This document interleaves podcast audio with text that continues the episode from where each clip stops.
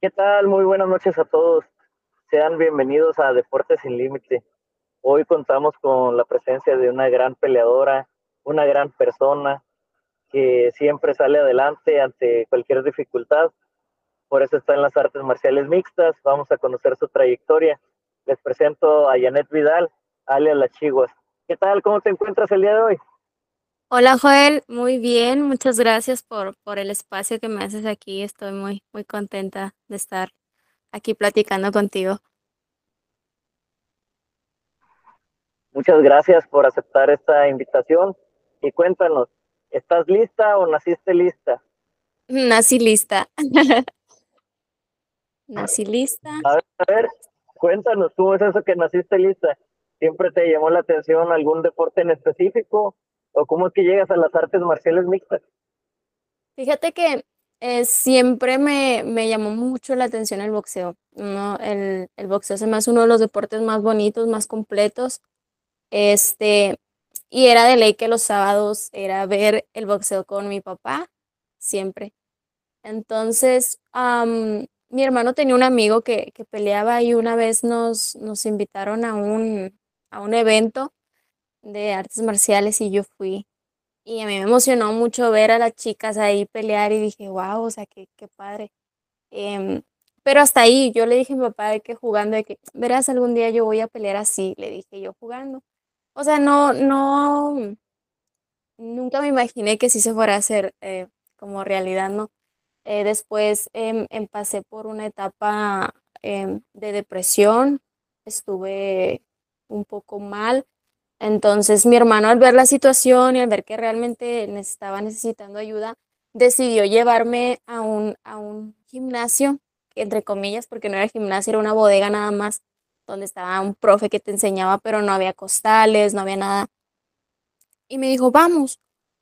Y yo dije, bueno, está bien, vamos. Y fui y como que lo vi así como, como un escape y dije, ah, pues está padre, o sea, es matar tiempo, está, está padre, pues conoces a gente y así. Y desde ahí, y yo me acuerdo que como a la semana de que empecé a entrenar, yo voy aquí muy fregona y le dije al profe de que no, pues yo quiero pelear.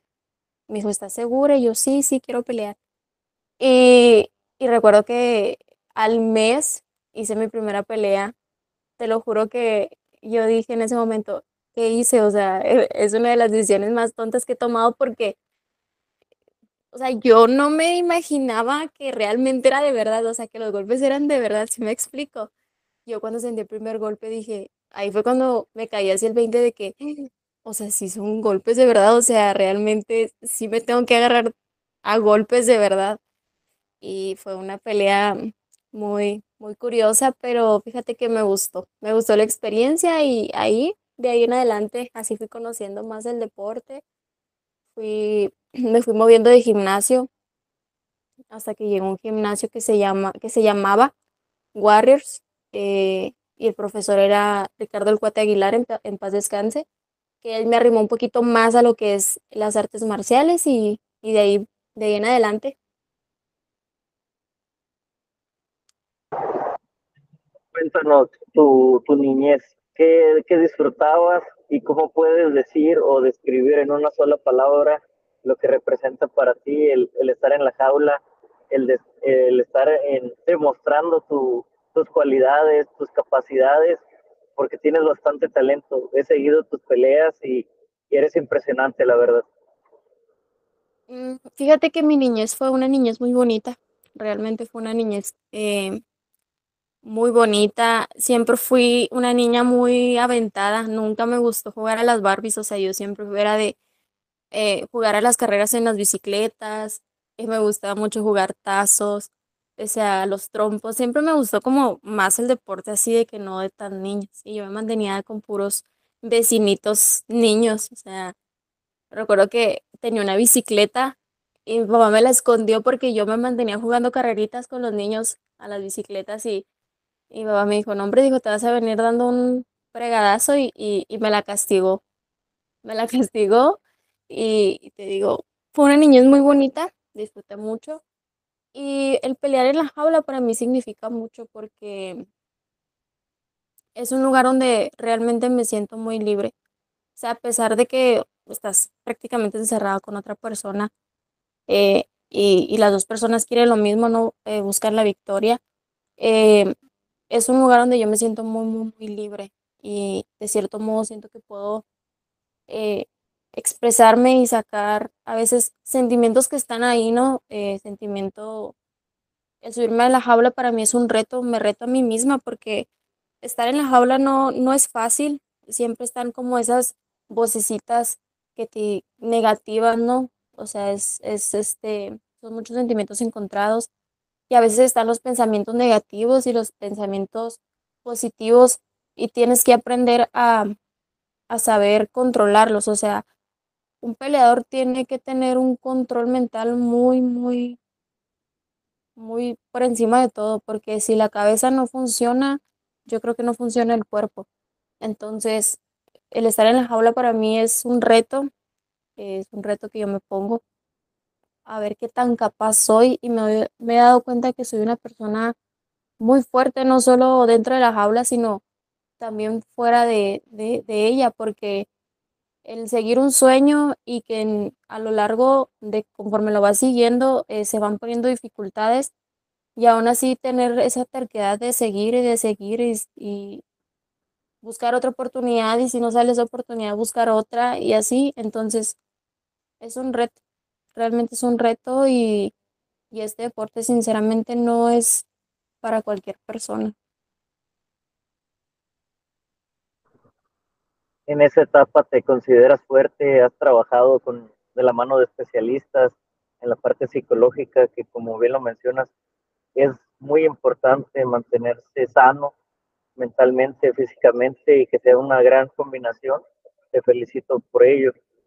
¿Qué mensaje le dirías a, tu, niña de, de, de siete años, de ocho años que andaba en la bici? Que lo estamos haciendo muy bien y que, que espero y esa niña de siete años esté orgullosa de lo que soy hoy Obviamente hay días buenos, hay temporadas muy buenas, hay temporadas muy malas.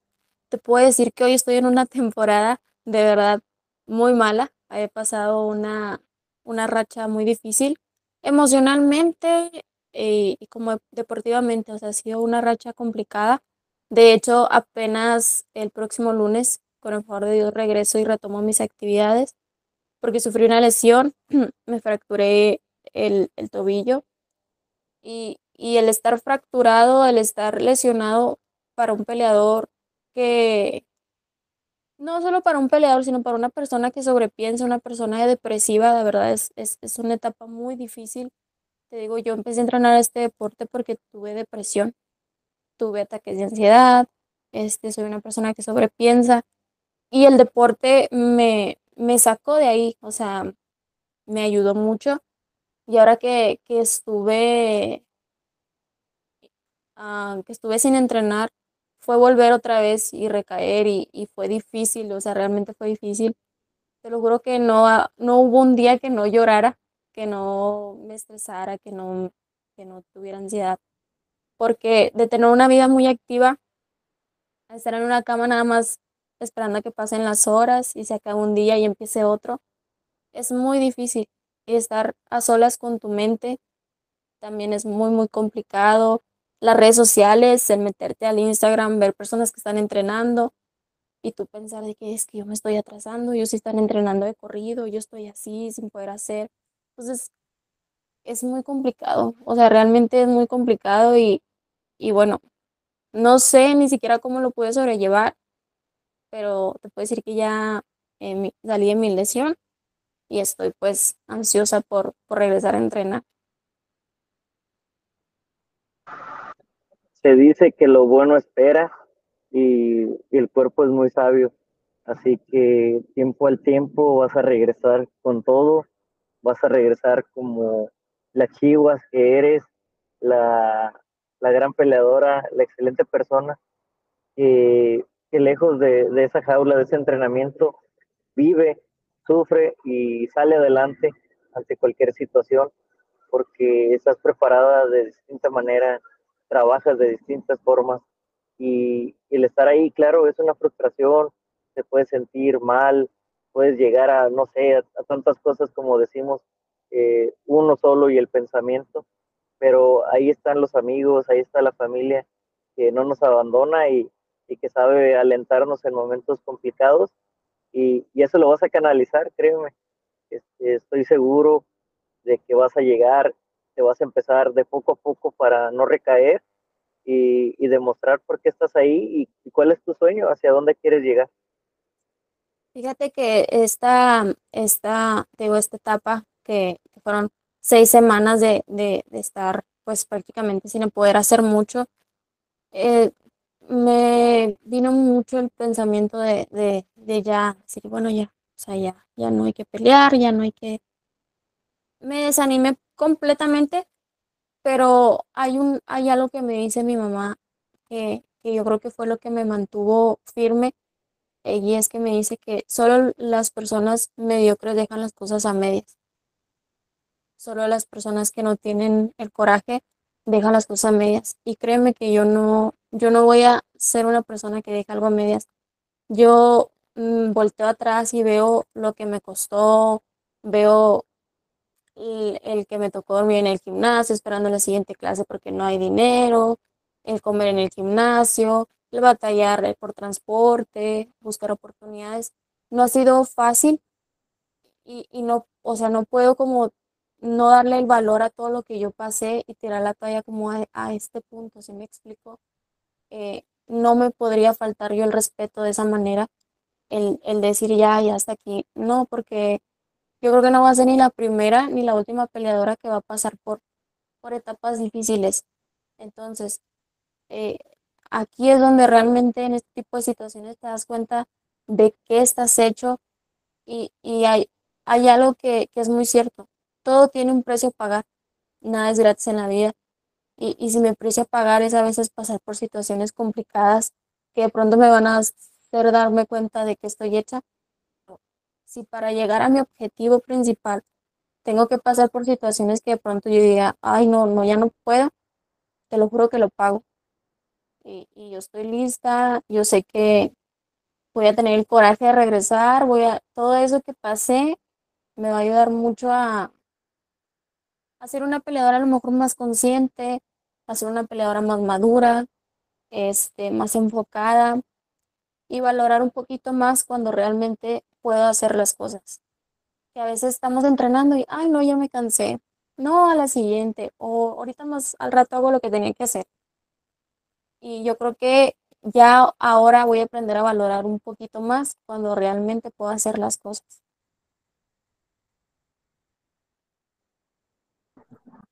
Acabas de decir algo muy, muy bien, valorar, valorar lo que tenemos en lugar de lo que nos hace falta. Sabemos que la etapa de cuando nos pega una ansiedad, una frustración o distintos modos de depresión, porque hay muchos caminos, es, empezamos a perder lo, nuestro valor. Sabemos que está ahí, pero no lo queremos ver porque lo llenamos con otras ideas, lo llenamos con otros pensamientos, de, de, decir, sabes que tiro la toalla, abandono todo, lo que he luchado, lo que he batallado, pero y si no sigo ese camino, y si mejor me espero, y si mejor crezco, y si mejor me preparo, y, y debo esperar. Qué es lo que viene, mejor voy por ese camino, aunque parezca más lento, pero es el camino que lleva a la, a la victoria, porque es bien, gracias a Dios pasó a mayores, gracias a Dios tienes un día más para poder mostrarte y demostrarle a los demás quién eres. Porque primero es uno y después es hacia los demás. Sabemos que los comentarios negativos ahí van a estar. Es más fácil estando en el sillón. Oye, ay, qué, poco aguantas. Oye, qué, bien. Oye, qué mal. Oye, qué esto. Oye, qué lo otro. Y si peleas así, si peleas de este modo, eh, no, nos pueden llenar la cabeza, pero también lo, lo comentaste muy bien, la madurez. Y, y, te siento, te noto más madura. En ocasiones podrías decir, soy extrovertida y, y vamos, ¿no? soy entrona y, y al que se me ponga enfrente, ¿no? Le, le doy con todo, vas teniendo calma y eso de conseguir. Sí, este, te digo, eh, el no siempre lo vamos a tener. El no siempre lo vamos a tener. Este, no perdemos nada como en, en ir. O sea, yo, yo no me perdonaría el, el, el tirar la toalla a esta altura y decir qué hubiera pasado si lo hubiera intentado otra vez. A lo mejor me hubiera ido mejor. Y luego, o sea, no pasa nada si no se dan las cosas, o sea, pero necesitamos como estar intentándolo. O sea, no nos va a salir a lo mejor a la primera, a lo mejor no a la segunda, pero las cosas grandes son para la gente que está insistiendo, que está ahí cuando todos te dicen no y estás ahí insistiendo, insistiendo, insistiendo.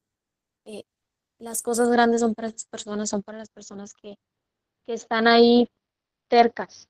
Entonces, te digo, yo no me importa, yo no te puedo decir que, que ya esta vez me va a funcionar, a lo mejor me va a llevar más tiempo, pero yo quiero quedarme como satisfecha de que hice lo que, lo que estuvo en mis manos, me esforcé bastante.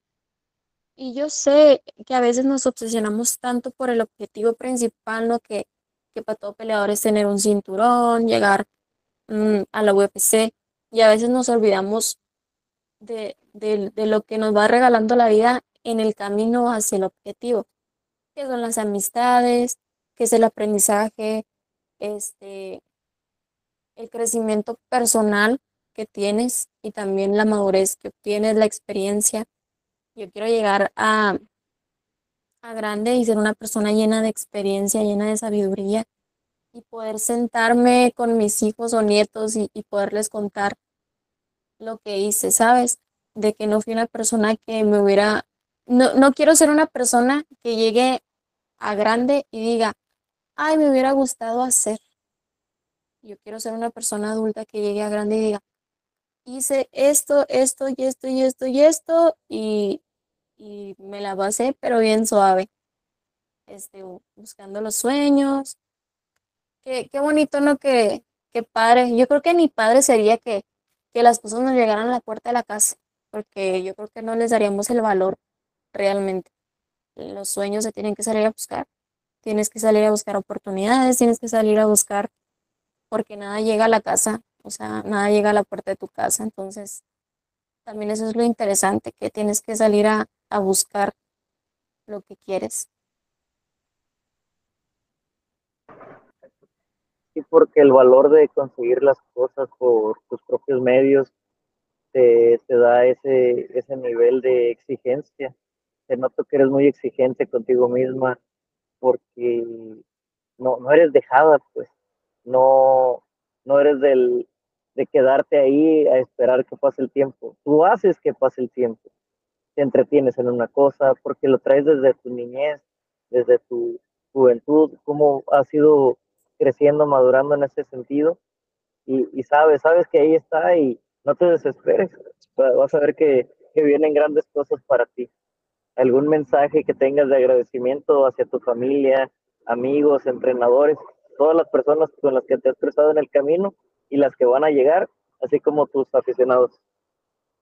No, pues quiero agradecer el, el apoyo de principalmente de mi familia, ¿no? Que, que siempre van a estar sus brazos abiertos a mi regreso, así las cosas no funcionen, para ellos siempre yo voy a ser la mejor, siempre voy a ser la mejor peleadora, ellos siempre me van a ayudar a, a si algún día regreso como triste o desanimada, ellos siempre me van a ayudar a curarme las alas, el corazón y me van a impulsar otra vez a intentarlo. Entonces, quiero agradecer a mi familia por creer en mí, por, por apoyarme, este, a mis amigos, que, que ya lo había dicho en una publicación. Eh, en ese tipo de situaciones te das cuenta quiénes son realmente tus amigos y hasta cierto punto agradeces que el, que el círculo de amistades se haga pequeño. ¿No? Porque aquí no se trata de, de cantidad, sino, sino de calidad. Entonces, y también agradezco eh, a las personas de Monterrey que, que, me abrieron las puertas de su casa, tanto del gimnasio, para cuando yo eh, fui para allá a, a, entrenar, porque cambié de equipo. Este, y nada, pues estoy muy agradecida con las personas que me siguen apoyando aún, este, que, que la Chivas ha pasado por situaciones algo complicadas y he estado inactiva. Hay personas que todavía están ahí motivándome y apoyándome este, esperando que, que Janet regrese a la jaula y, y les aseguro que muy pronto voy a, voy a estar de regreso. Claro que sí, hay, hay para rato y para grandes peleas. Uh, así te vamos a mirar, así te vamos a reconocer lo que, lo que estás batallando, lo que estás buscando mejorar día con día. Y créeme que aquí siempre vamos a estar para, para apoyarte. Que sería pedirte algún mensaje que, desees transmitirle a, a todos, a todos tus seguidores, porque los inspiras aún en momentos complicados, ahí están, aunque no los conocemos, pero sabes que, que tienen las mejores vibras para ti. No, pues quiero decirles que, que por muy difícil que sea la situación, eh, siempre intentemos verle ese lado positivo, que vamos a veces nos vamos a topar con muchos no en el camino, pero realmente nosotros somos como los, los que llevamos las riendas, los que llevamos el control de nuestra vida. Nosotros decidimos lo que nos afecta, lo que no nos afecta. Nosotros decidimos eh, seguir, si me explico? No, no hacerle caso a las terceras personas porque siempre nos van a decir que no podemos o siempre nos van a eh, intentar eh, matar esa ilusión. lo que yo les puedo decir es que defiendan sus sueños, con todas sus fuerzas defiendan sus sueños y, y, nada, pues o sea, las cosas grandes cuestan, pero valen la pena, o sea, todo tiene un precio a pagar y que no se desanimen, que todo peleador va a pasar por situaciones complicadas, pero también somos lo suficientemente fuertes para, para salir de ellas. Muchas gracias en verdad por brindarme este honor de entrevistarte, de poder platicar contigo y que esta es la primera de, de, muchas entrevistas que espero en Dios poder tener y que siempre que tienes tu casa, el espacio para ti y nos vemos pronto. Muchas gracias. Muchas gracias, Joel, por el espacio. Fue un, fue un gusto platicar contigo un momento y, y te lo agradezco de verdad de todo corazón.